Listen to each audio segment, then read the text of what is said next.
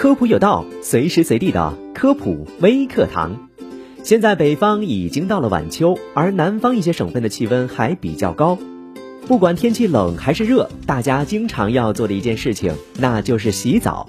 今天的科普有道就来跟你聊一聊关于洗澡的那些事儿。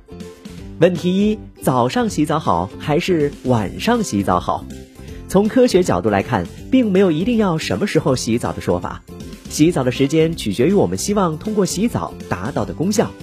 比如说，有的人早上起来会感觉到非常的困，这个时候如果洗一个澡，就能够精神焕发、元气满满。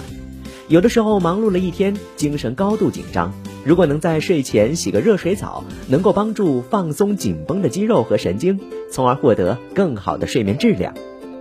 然而，有的时候并不适合洗澡，以下情况并不适合洗澡。第一种。剧烈运动之后不适合马上洗澡。剧烈运动之后洗热水澡会导致血管扩张，在这种情况下，大脑的供血会不足，容易在洗澡的时候晕倒。那么在剧烈运动之后洗冷水澡可不可以呢？首先，身体温差变化太剧烈，容易感冒。更糟糕的是，这种洗澡方式会导致血管立即收缩，血液循环阻力加大，会有猝死的风险。第二种。饭后、酒后不适合洗澡。在饱餐之后，我们的血液主要流向胃部来帮助胃部蠕动。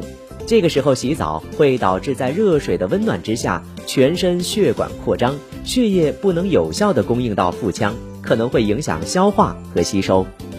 第三种是在醉酒之后洗澡也很危险。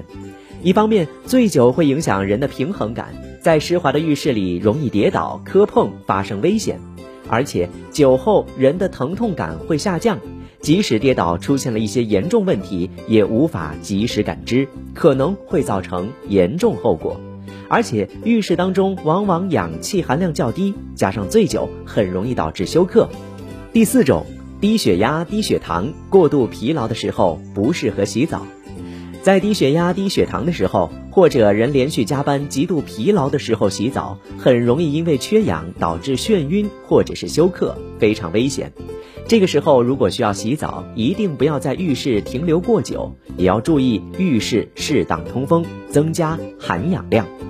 好的，以上就是本期科普有道的全部内容，感谢您的收听，我们下期节目再见。